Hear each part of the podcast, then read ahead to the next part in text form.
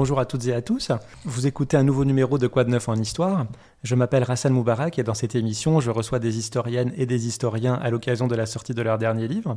Et mon invité aujourd'hui est Julie Dandurin. Bonjour. Bonjour, merci de votre invitation. Je vous en prie.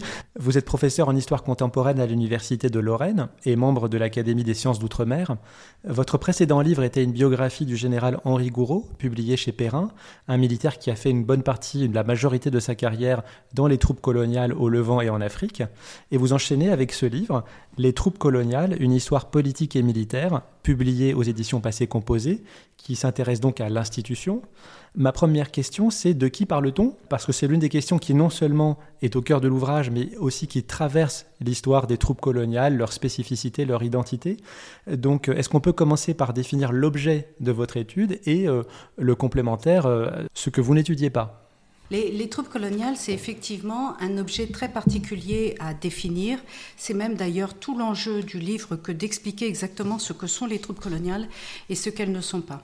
Le, point de départ, c'est peut-être de partir d'un vocable qui est utilisé très fréquemment et qui en réalité n'existe pas, c'est le terme d'armée coloniale. Il n'a jamais existé dans l'armée française d'armée coloniale en tant que telle. Il y a eu des velléités, il y a eu des projets, mais jamais ce terme ne s'est enraciné. Du coup, ça pose la question pourquoi le terme ne s'enracine pas et qu'est-ce qui existe? Les troupes coloniales sont issues de plusieurs types de formations. D'une part, des troupes de la marine dont elles viennent, et c'est pour ça qu'à un moment elles s'appelaient les troupes de marine, l'infanterie de marine, l'artillerie de marine. Donc ça, c'est l'origine en quelque sorte de leur emploi. Mais avant leur emploi, ces formations, infanterie de marine et artillerie de marine, viennent de l'armée de terre, c'est-à-dire que les formations sont formées par l'armée de terre et sont issues de l'armée de terre.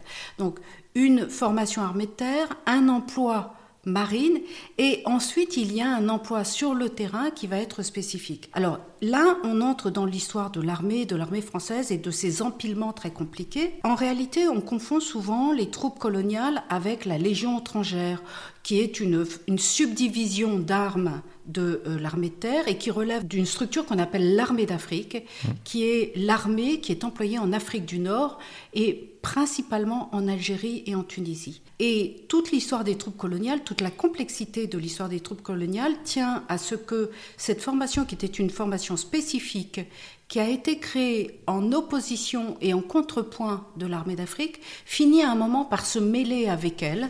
Et c'est précisément toute cette histoire de ce continuum de fusion, de compénétration. Il y a tout un vocabulaire qui est abordé dans ce livre pour montrer que les troupes coloniales ont passé toute leur existence à essayer d'exister en tant que troupes coloniales, en tant que formation spécialisée autonome. Donc c'est une première étude historique et militaire globale des troupes coloniales et qui en plus s'étend sur un temps long en gros du milieu du 19e siècle, avec l'ancêtre des troupes coloniales, les troupes de marine, jusqu'au mouvement des indépendances, les décolonisations. Donc le livre s'arrête au départ des Français d'Algérie en 1962. Pourquoi est-ce que ce tel travail n'a pas été entrepris avant? Alors, le travail n'a pas été entrepris avant. C'était effectivement une des questions que je me suis posée quand moi j'ai commencé à travailler euh, sur ces troupes coloniales. Et je les ai travaillées, comme vous l'avez euh, rappelé justement tout à l'heure, parce que je me suis intéressée à Henri Gouraud, euh, qui est un, homme qui vient de l'armée terre et qui à un moment décide de permuter dans les troupes coloniales. Et quand j'avais travaillé sur le, Henri Gouraud, je m'étais dit, mais pourquoi permute-t-on dans une formation? Quel est l'intérêt? Quelle est la nécessité de passer dans une arme spéciale?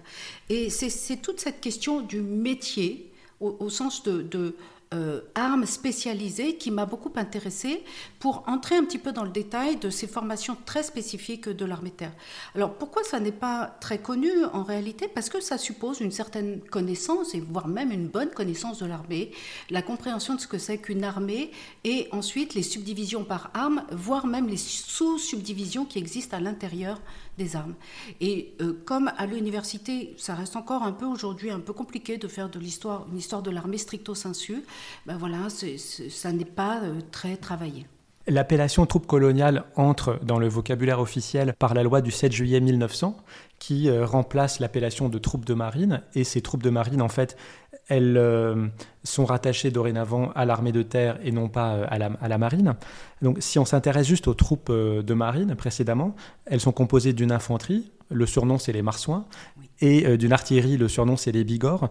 Quelle est l'origine de ces surnoms?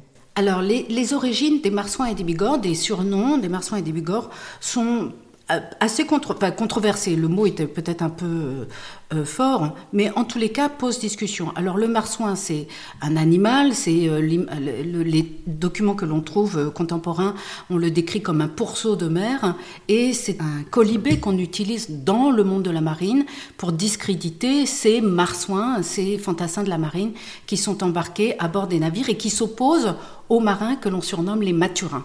Donc ça, c'est euh, première hypothèse qui est donnée pour les marsouins. Pour les bigorres, euh, l'origine probable de ce, de ce terme euh, est double. D'une part, il y a l'idée que bigorre est issu du terme de bigorneau, le petit animal qui s'accroche à la paroi, avec, qui renvoie un petit peu à la devise aussi des bigorres, croche et tiens, accroche-toi à la paroi et tiens. Et puis, il y a une deuxième hypothèse qui est en deux mots, big or, qui est l'ordre que l'on donne sur les, les navires de la marine pour sortir les canons, qui est le rôle en fait, des artilleurs.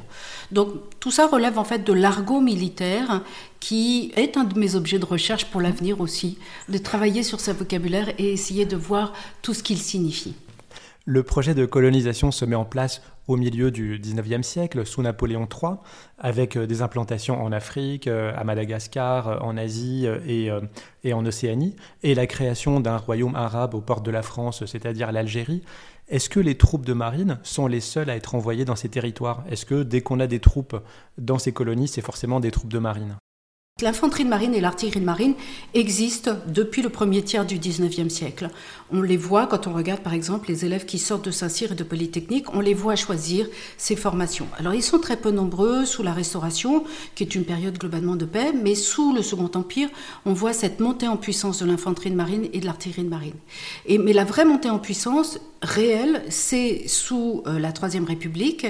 Et euh, la raison pour laquelle l'infanterie de marine et l'artillerie de marine prennent une importance soudaine, il y a deux éléments. Il y a d'abord un, élément de contexte qui est vraiment le, le temps fort de la colonisation et de la conquête des territoires. Il y a un deuxième élément, c'est euh, que j'ai finalement assez peu creusé dans le, dans le texte parce que ça n'était pas l'objet de, ma recherche, mais qui, chemine quand même dans, mes travaux, c'est que au fond, il y a eu une très forte critique en Algérie et en Tunisie sur l'armée d'Algérie et de Tunisie qui a été discréditée au titre des bureaux arabes avec ce, vocable infamant du régime du sabre et qui crée pour les colonies Afrique du Nord et Afrique noire, une sorte de vide institutionnel dont vont profiter les troupes coloniales.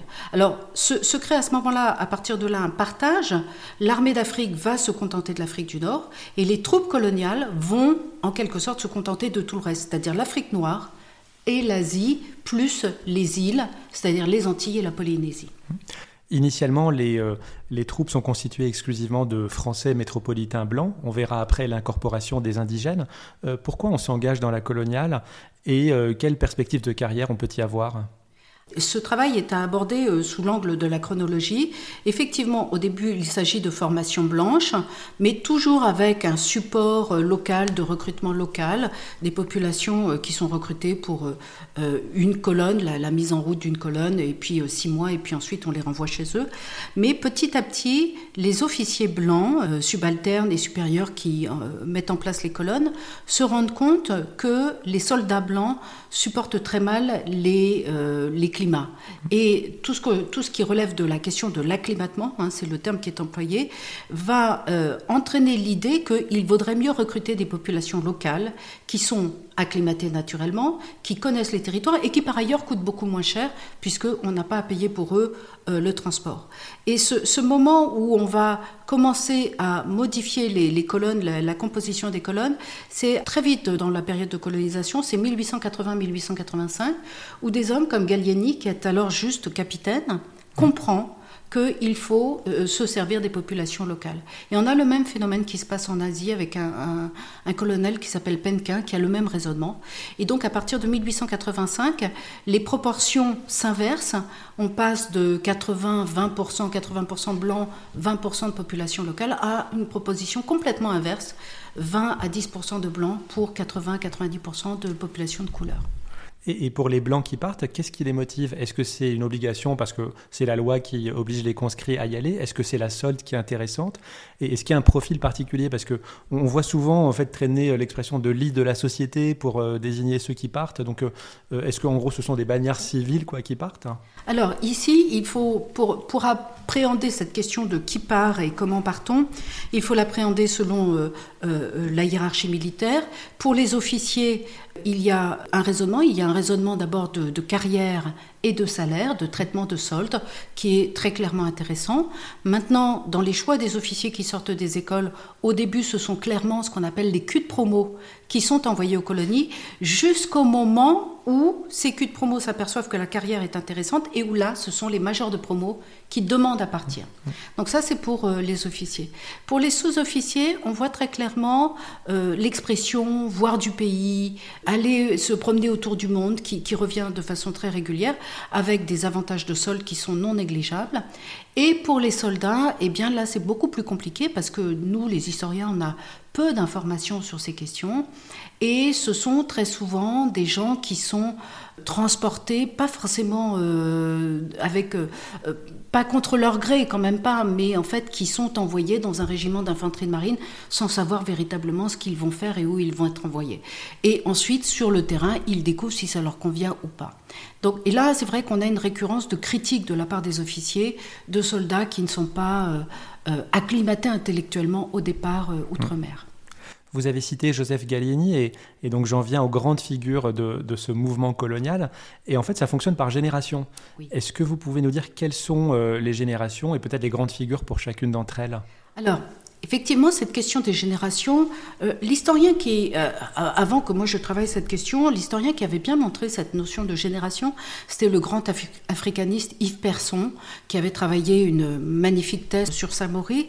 Et euh, Yves Persson montrait bien qu'il y avait d'abord les Sénégalais, au temps de Fédère, qui vont être les premiers qui vont penser le système de la colonisation. Alors, bien évidemment, avant Fédère, il y avait la génération des Bugeaud hein, en Algérie, mais ceux qui vont investir l'Afrique noire essaye de se positionner en opposition à ce qui a existé euh, en Afrique du Nord. Mmh. Donc les Sénégalais, entre guillemets, alors ils s'attribuent un vocable territorial et ils dénient aux populations ce vocable même en appelant les populations les indigènes, leur mmh. retirant en quelque sorte leur, leur, propre identité.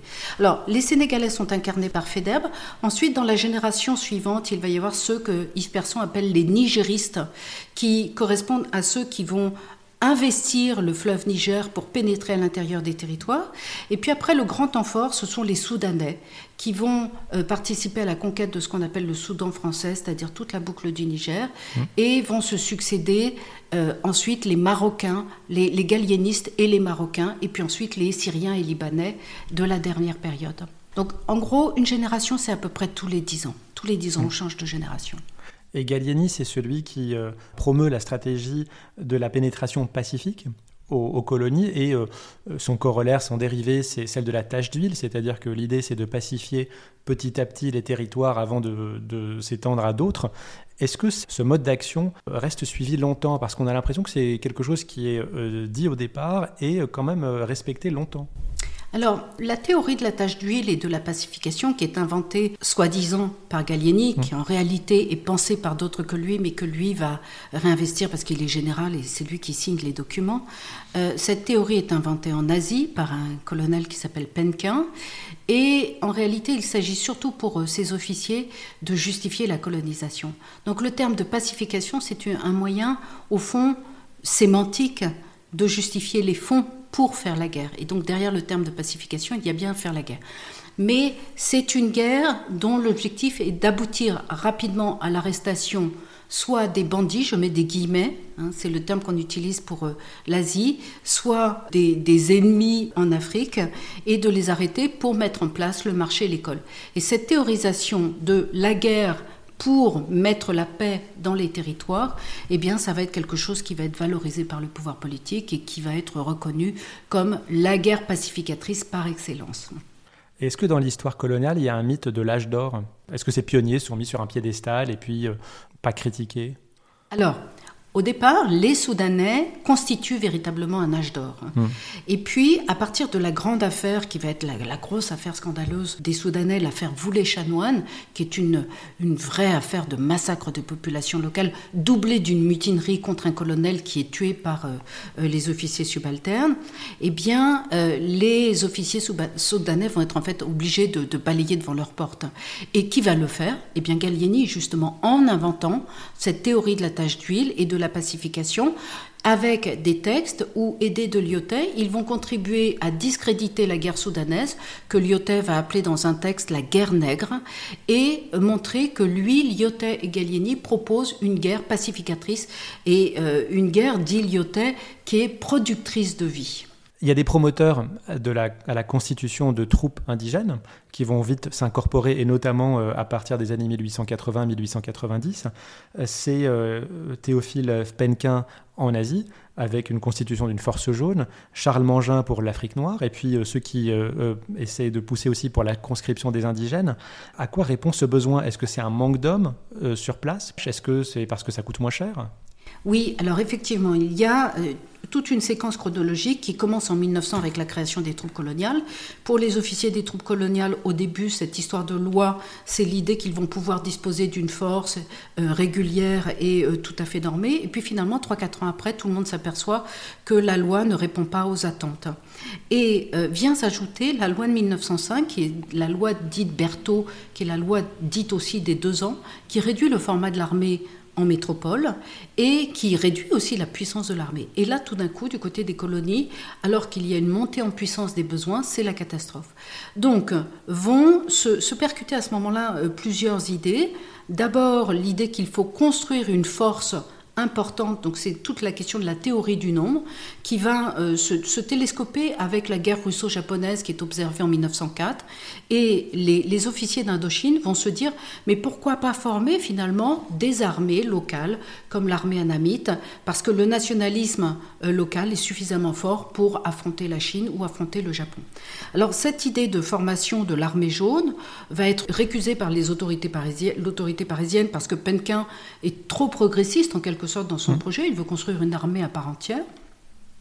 Et euh, Mangin, qui a observé les projets de Penquin à un moment où il était en Asie, revient en Afrique à un moment où il y a un besoin aussi de former des armées avec des soldats de couleur, et il va proposer ce projet de force noire. Et ce projet de force noire, qui aujourd'hui pas toujours très bien interprété par les historiens, est un projet de construction d'une formation noire, essentiellement noire, avec un petit commandement blanc, c'est-à-dire on réduit encore plus le commandement blanc, au lieu de 10%, 90%, on passe à même du 2-3% pour une totalité noire. C'est aussi l'idée de faire en sorte que l'armée devienne un ascenseur social pour les populations indigènes. Et le point d'orgue de son raisonnement, c'est de dire on permettra aux soldats africains qui veulent s'engager dans l'armée d'aller jusqu'au grade de capitaine.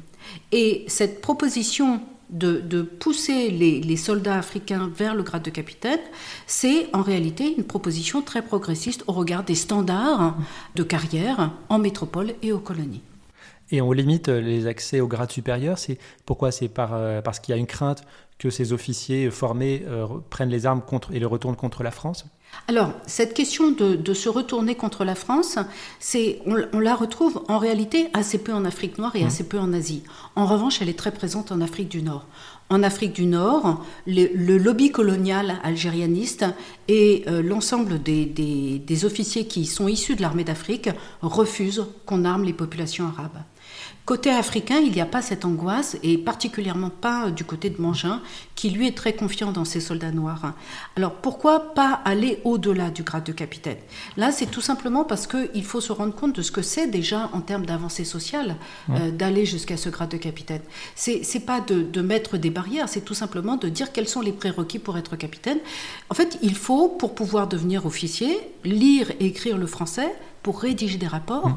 Et ces jeunes gens qui ne sont pas passés par des écoles, eh bien, ne peuvent pas acquérir cette connaissance euh, fine de la langue très facilement. Donc, Mangin est dans un, raisonnement qui est un raisonnement qui correspond aux standards scolaires de l'époque, à un moment où il faut le rappeler, hein, c'est 1% d'une classe d'âge qui a le baccalauréat, mmh. et euh, le certificat d'études n'est même pas euh, très développé encore en France. Vous avez parlé de confiance qu'on pouvait accorder aux soldats indigènes noirs, et on voit qu'il y a une catégorisation euh, bah, quasiment raciale en fait hein, entre les différentes ethnies, celles qui sont fiables, celles qui sont des races combattantes pour employer un terme de l'époque. Euh, et donc on, a en tête le stéréotype du tirailleur sénégalais. On connaît peut-être moins ce qui se passe en Indochine. Euh, quelles sont les caractéristiques en gros fondamentales, intrinsèques qu'on accole aux tirailleurs anamites en Indochine?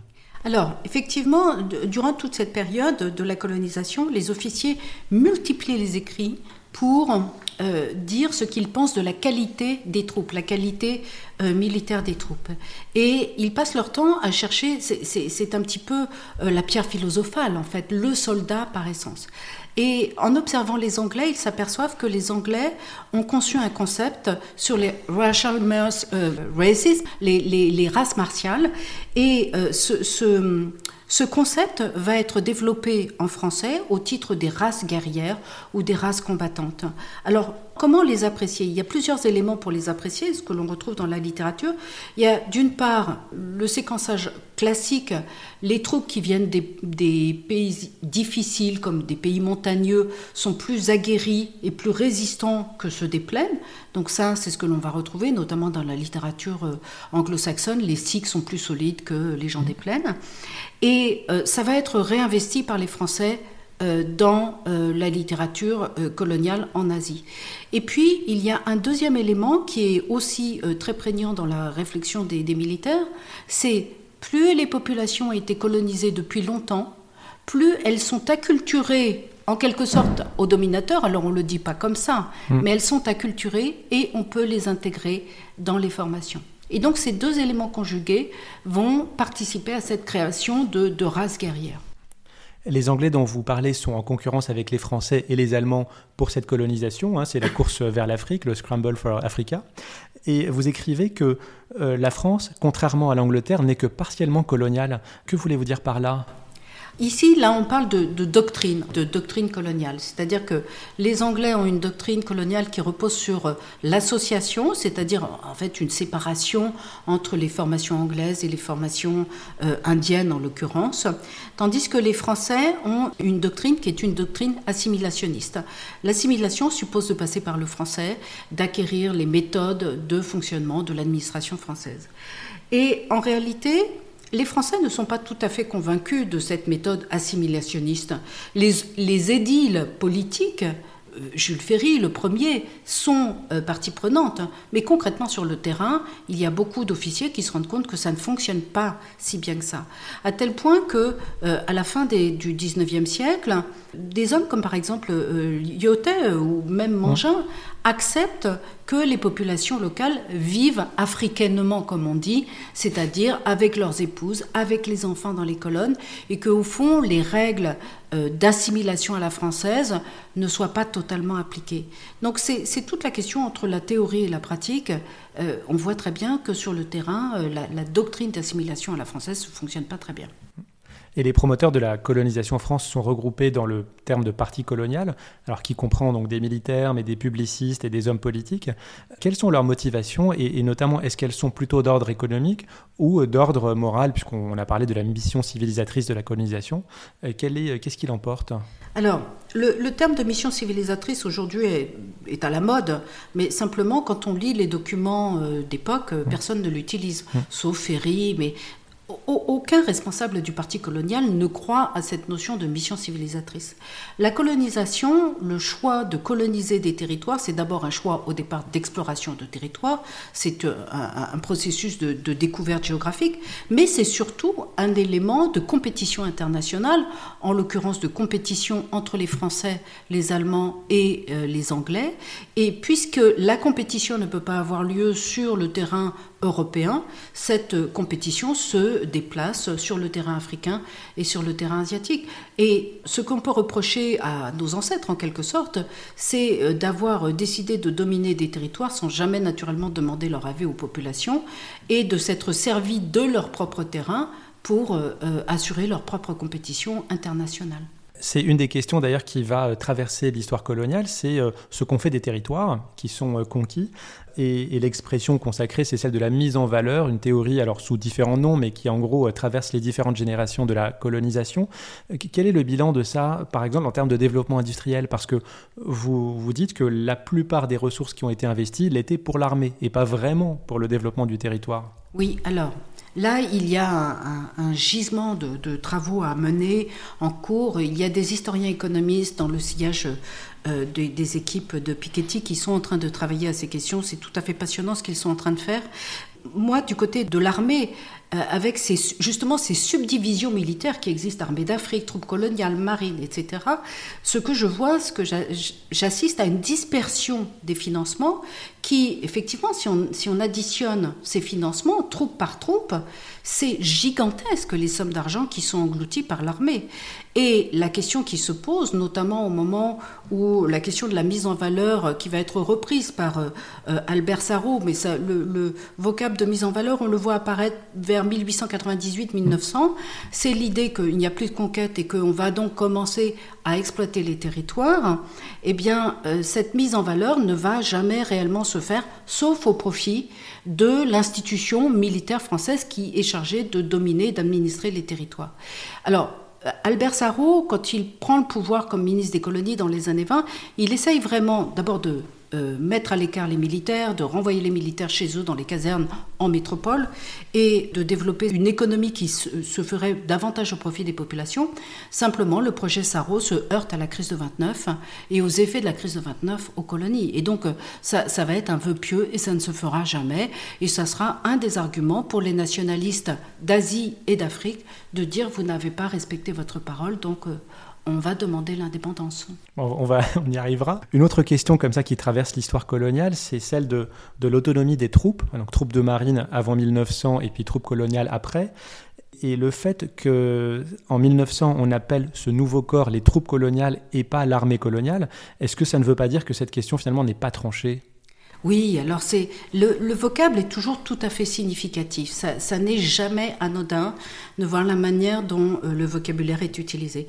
Le terme armée coloniale était le terme qui était initialement proposé par les Marsouins et les Bigorres. Ils voulaient que ça soit le nom qui soit utilisé. Pourquoi voulait-il que ça soit l'armée coloniale? Ben, Parce qu'ils voulaient un vocable équivalent à l'armée d'Afrique. Mmh. Et ils se créaient en opposition et en rivalité avec l'armée d'Afrique. Et le, je, pense que là, il y a des questions de lobbying sur lesquelles il faudrait travailler davantage, mais les, les algérianistes, en quelque sorte, ont eu euh, d'une certaine manière la peau des Marsouins et des Bigorres en faisant en sorte que le projet qui naît soit un peu affaibli, puisque le terme de troupe coloniale, c'est moins fort que le terme d'armée.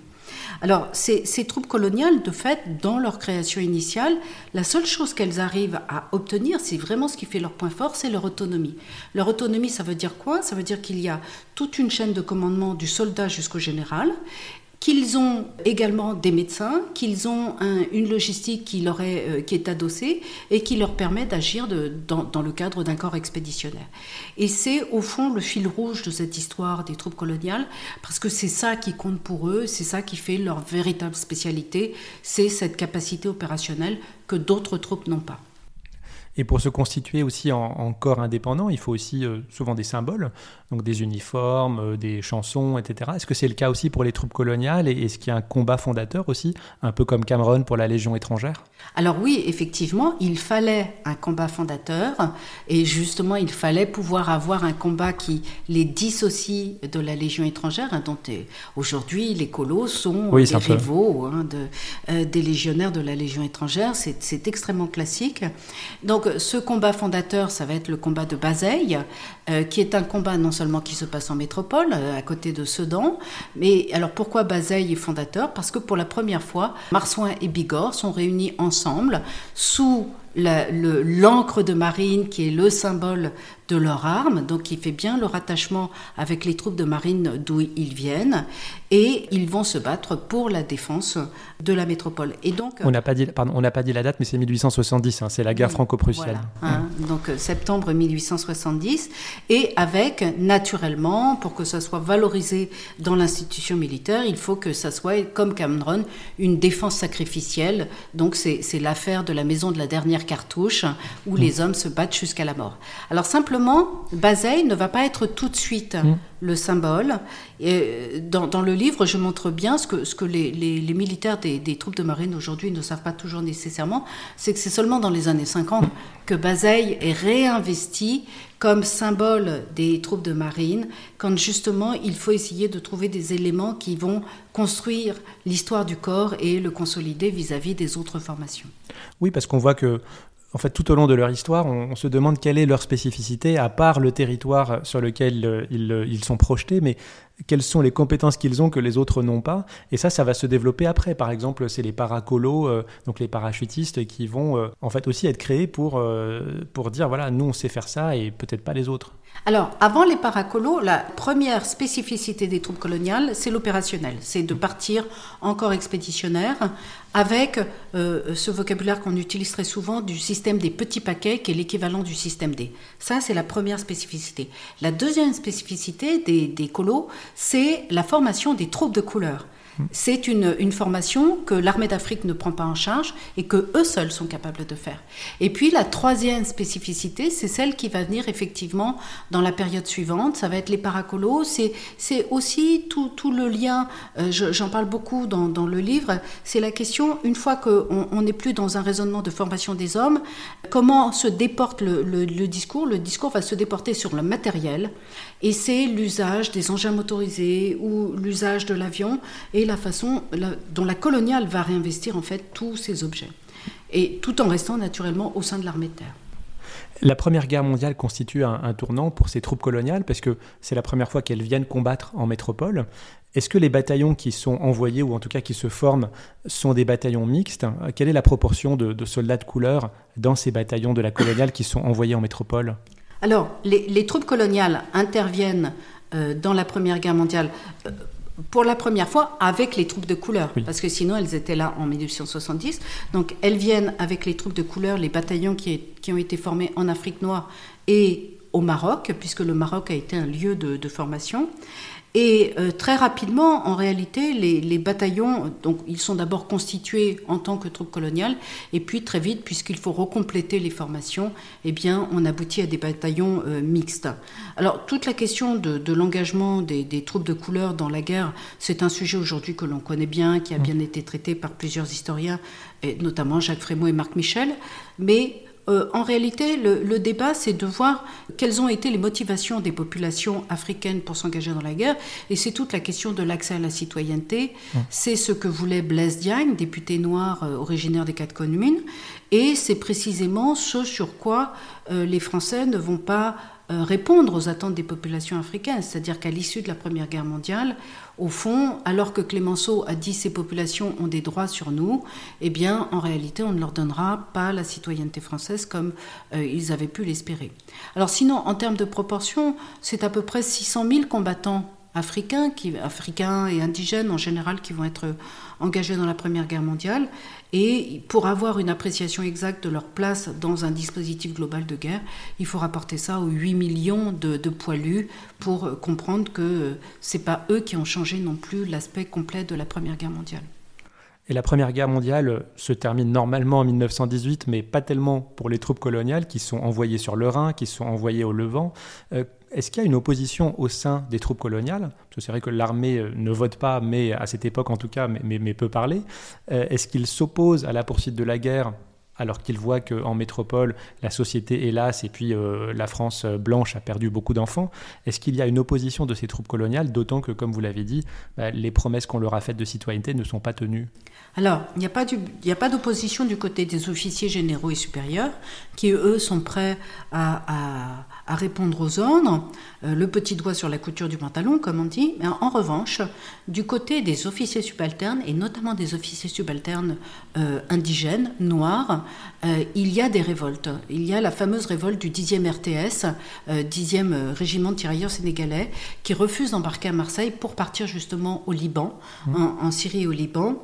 À l'été 1920. Et là, ça n'est pas la seule mutinerie qui a existé. Et il y aurait lieu de faire des enquêtes très approfondies pour savoir quelle a été l'ampleur des révoltes. Alors ces révoltes tiennent non pas au refus de faire la guerre, mais à la reconnaissance qu'ils attendent soit en pièces sonnantes et trébuchantes, soit en, reconnaissance via la citoyenneté. Et là, euh, manifestement, il y a des travaux encore à, aborder pour euh, savoir davantage d'où viennent les critiques et comment elles se manifestent. Qu'est-ce qui se passe pour les troupes coloniales dans l'entre-deux-guerres? Parce qu'on a l'impression que assez vite, en fait, il y a un processus d'absorption. Alors, il y a plusieurs termes, comme vous avez dit, compénétration ou d'autres. Mais en, gros, il y a une fusion euh, qui se fait assez progressivement et même assez rapidement avec euh, l'armée métropolitaine. Oui, alors c'est tout le débat des années 30 où, euh, quand on lit les, les, débats en métropole, parce que en fait toute cette réflexion, c'est ça qui est compliqué à comprendre quand on travaille sur l'armée coloniale aux colonies, on est obligé de, tenir compte de l'arrière-plan métropolitain qui, en termes budgétaires, euh, pilote tout. Donc, dans les années 30, le vrai enjeu, c'est de transformer l'armée et de la mécaniser. Mmh. Et cette question va naturellement se transposer aux colonies, et il va y avoir une mise à l'écart, en quelque sorte, des troupes coloniales, parce que, puisque les troupes coloniales, leur spécificité, c'est la formation des hommes, si on passe à la mécanisation, on n'a plus besoin d'eux. Donc, à partir de ce moment-là, les troupes coloniales commence à être mis en balotage en quelque sorte, en difficulté face à l'armée métropolitaine qui, qui revendique une place qu'ont les troupes coloniales. Cette revendication, c'est aussi une revendication de poste et de carrière et de, revenus, de salaire. Et les troupes coloniales vont réussir à euh, se défendre difficilement. Et c'est finalement la Deuxième Guerre mondiale qui va les sauver et qui va leur permettre de rebondir face à ces projets de fusion et de compénétration. Que veulent dire ces termes? Fusion et compénétration, ça veut dire fusion avec l'armée métropolitaine, compénétration avec l'armée d'Afrique ou les restes de l'armée d'Afrique, et disparition de la spécificité de l'autonomie des troupes coloniales. Le développement des, troupes coloniales, vous l'avez dit, peut se faire de deux manières, soit par les hommes, c'est-à-dire le nombre de poitrines, ou, comme vous l'avez dit, le matériel. Mais ça, cette deuxième option, elle se heurte aussi à l'étendue du territoire. Il y a par exemple des projets qui sont des, marronniers comme euh, le trans-saharien, mais euh, c'est extrêmement compliqué de faire une ligne de train euh, sur des milliers de kilomètres. Donc c'est le choix finalement de privilégier le nombre d'hommes, c'est peut-être aussi un choix par défaut, non? Oui, effectivement, c'est le choix qui relève aussi d'un système D, en quelque mmh. sorte, le choix par les hommes. Parce que, effectivement, de vouloir euh, créer euh, un transsaharien ou un transnigérien ou d'autres euh, voies ferrées transcontinentales, ça n'aboutit pas et de toute façon, ça ne relève pas complètement de l'armée, que de l'armée. Il y a toute la question de vouloir imiter les Anglais avec la possibilité de dominer l'Afrique par la voie des airs qui ne fonctionne pas. Il y a tout un tas de projets et, au fond, la France se heurte face à ses ambitions. Elle n'a pas les mm. moyens de ses ambitions, et encore moins après la crise de 29. Hein. Donc, euh, euh, les troupes coloniales essayent de trouver un moyen d'exister dans cet ensemble où finalement elles coûtent de plus en plus cher parce que l'administration coloniale coûte cher, et on leur demande de réduire constamment les formats. Vous avez dit que la Seconde Guerre mondiale était euh, un événement qui permettait de, sauver finalement, de, continuer à, faire vivre les troupes coloniales. Or, on voit que du fait de cette interprétation des, armées euh, coloniales et métropolitaines, vous le dites, il devient difficile dans les engagements de savoir qui fait quoi très précisément. Mais on, le voit peut-être ça quand même plus aux colonies, avec euh, ceux qui rejoignent la France libre. Est-ce que, est que les troupes coloniales sont plus engagés dans la France libre et donc précocement Et est-ce que surtout il y a des différences entre l'Asie et l'Afrique? Oui, alors le, je vais commencer par la fin de votre mm. question. C'est plus en Afrique que le, rebondissement va être possible euh, au moment de la Deuxième Guerre mondiale. Et euh, l'Asie va être très vite un terrain qui va apparaître comme perdu Hein, pour, euh, pour la cause coloniale. Et donc, il y a une, une forme de recentrement sur, euh, sur l'Afrique. Et au début de la Deuxième Guerre mondiale, ça, ça a été très bien montré par les travaux d'Eric Jennings, la France libre est africaine, c'est là où se fait euh, l'opposition au système pétainiste. Et par ce biais, les troupes coloniales vont récupérer cette idée qu'ils sont là pour sauver le pays. Donc on, renoue avec l'idée de la tradition de Bazaï. C'est aussi pour ça que Bazaï va devenir dans les années 50 en fait un élément du discours des troupes coloniales. Et euh, l'épopée Leclerc et la remontée vers le nord, c'est caractéristique en fait de, euh, de, la petite guerre coloniale et de cette capacité avec une petite colonne de renverser euh, des situations. Vous écrivez que l'entrée en guerre en 1939-40 est assez similaire en 1914, même si les officiers l'avaient vu venir, mais euh, les conditions d'entrée sont un peu les mêmes. Est-ce que la sortie de la Deuxième Guerre mondiale est similaire à celle de la Première? Là aussi, ça fait partie des choses sur lesquelles ce serait bien qu'il y ait des travaux. Il y a déjà eu des travaux très intéressants, notamment Anthony Guyon qui avait fait un travail sur l'entre-deux-guerres, mais il y aurait à mon avis euh, d'autres travaux à mener. La Deuxième Guerre mondiale, la sortie de guerre de la Deuxième Guerre mondiale se passe très mal, et notamment c'est la fameuse affaire de Tiaroy, mmh. qui euh, encore aujourd'hui euh, fait couler beaucoup d'encre. Bon, cette affaire de Tiaroy, c'est une histoire de mutinerie, en tous les cas perçue comme telle par le commandement militaire, qui va donner lieu à un mitraillage des soldats qui réclament leurs soldes et leurs arriérés de soldes, et euh, qui va faire plusieurs dizaines de morts. La réalité du problème, me semble-t-il, est de, poser la question de cette solde et de ce que les soldats attendent de leur engagement dans la guerre. Et là, il me semble qu'il y a des passerelles à faire entre la fin de la Première Guerre mondiale et la fin de la Deuxième Guerre mondiale. Je, tiens pour hypothèse, mais c'est simplement une hypothèse de travail, que l'affaire de Tiaroy est peut-être liée à une sortie de Première Guerre mondiale qui se serait mal passée. C'est-à-dire que si les soldats exigent au point de mettre leur vie en danger dans ce processus de mutinerie à Tiaroy, exigent d'être payés, c'est peut-être parce que leurs pères ne l'ont pas été hmm. en 1920. Et que peut-être il se dit dans les villages qu'il faut quitter la garnison avec euh, l'argent, parce que sinon on reverra jamais euh, son engagement.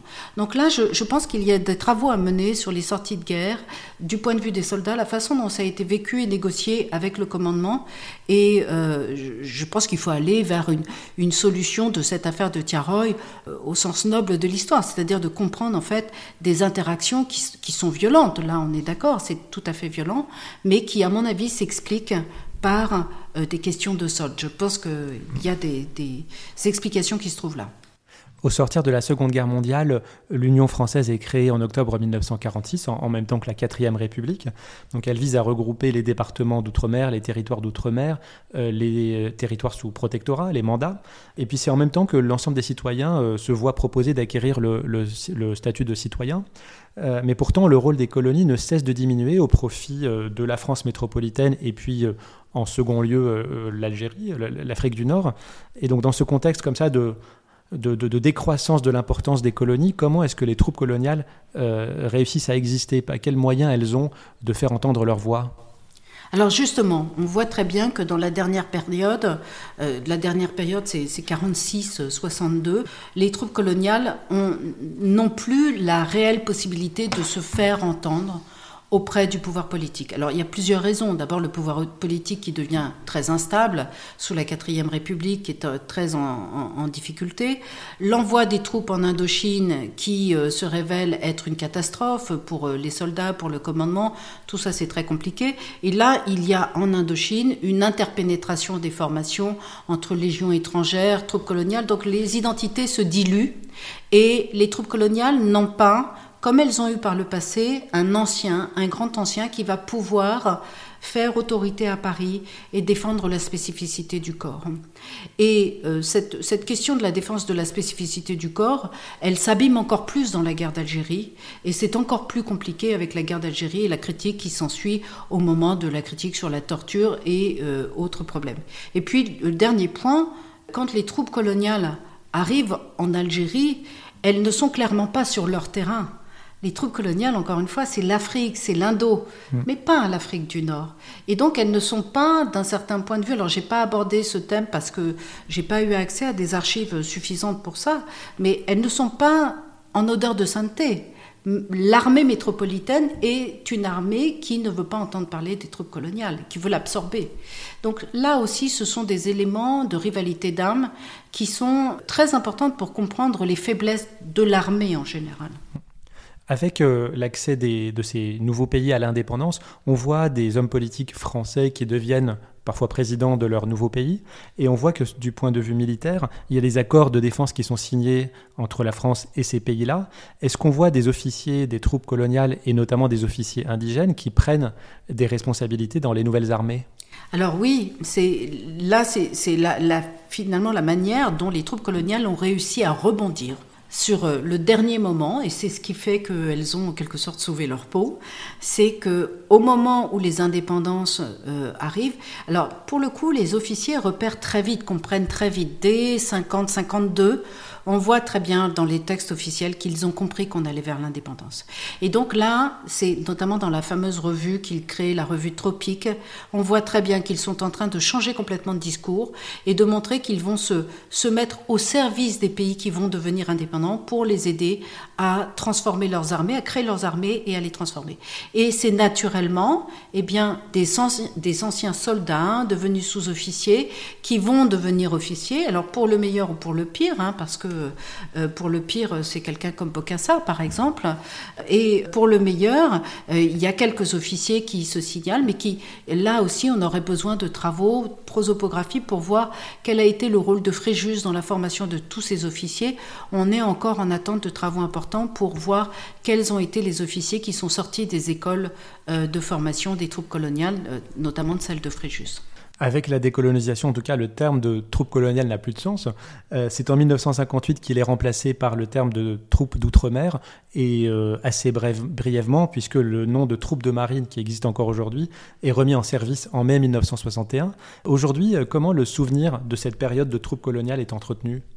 Ce, souvenir est entretenu dans les, à travers la revue, c'est AOB euh, Bazeille, euh, l'encre d'or Bazeille, hein, qui est la revue qui fait référence. C'est entretenu aussi par un musée, hein, le musée de, Fréjus, et c'est entretenu également dans les régiments par les salles d'armes, un certain nombre de choses.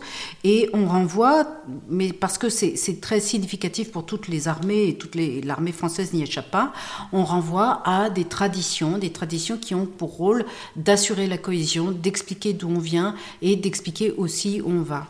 Mais euh, ça reste quand même très difficile euh, d'expliquer ce qu'a été le rôle des troupes coloniales, parce qu'on oscille toujours entre deux images, l'image de l'armée coloniale, celle des bâtisseurs, qui est la grande image, la belle image, et puis euh, l'image des, sabreurs de la République, des spadassins, des voulets chanoines. Et au fond, euh, ce que il faut comprendre aujourd'hui, c'est que une, histoire n'est jamais totalement lisse, elle est faite de, moments glorieux et de moments qui le sont beaucoup moins. Et cette histoire coloniale, des troupes coloniales, est une histoire haute en couleur avec euh, des grands moments et des moments tout à fait sordides aussi. Pour terminer, euh, je voulais qu'on dise un mot sur la couverture. Alors, c'est une affiche réalisée en 1938-39 par euh, un affichiste, donc Maurice Toussaint, qui représente trois soldats et un, officier au premier rang. Et donc, on pourrait supputer qu'il s'agit de, troupes coloniales. Or, sur Twitter, il y a eu une discussion sur ça, et donc des gens qui sont peut-être plus, enfin, plus spécialistes que moi en tout cas de l'uniforme militaire, disent qu'il s'agirait plutôt de membres de l'armée d'Afrique. Donc en Algérie, euh, on y verrait un Spahi, euh, un Zouave à droite, le, tirailleur euh, sénégalais sans doute, et l'officier serait peut-être plutôt avec un uniforme de la Légion étrangère. Alors, alors qu'en est-il vraiment? Et est-ce que justement c'est pas un symbole de, de la confusion euh, des, des, genres qui a traversé l'histoire des troupes coloniales? Alors effectivement, cette, cette couverture donc, euh, que nous avons choisie avec euh, Nicolas Grappayen, c'est une couverture qui illustre cette question de la compénétration entre les formations. Parce que si on regarde bien l'image, qui est bien formée, on a sur la partie droite du soldat, en quelque sorte, on a l'armée d'Afrique et on voit bien effectivement les Zouaves, les, soldats, les, les Spahis, c'est-à-dire vraiment l'Afrique du Nord. Mmh. Et sur la partie gauche, on voit le tirailleur sénégalais qui, lui, là, représente les troupes coloniales.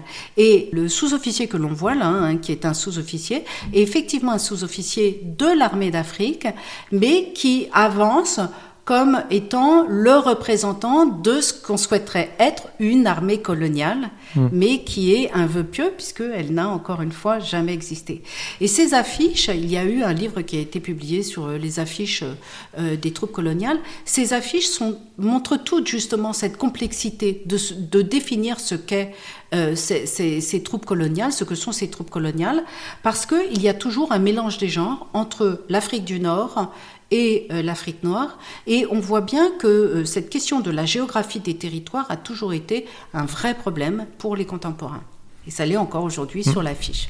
Mais il reste la très belle couleur orange et jaune qui euh, symbolise le soleil et le soleil de l'Afrique et de l'Asie. Oui, sur le point esthétique, il n'y a rien à dire.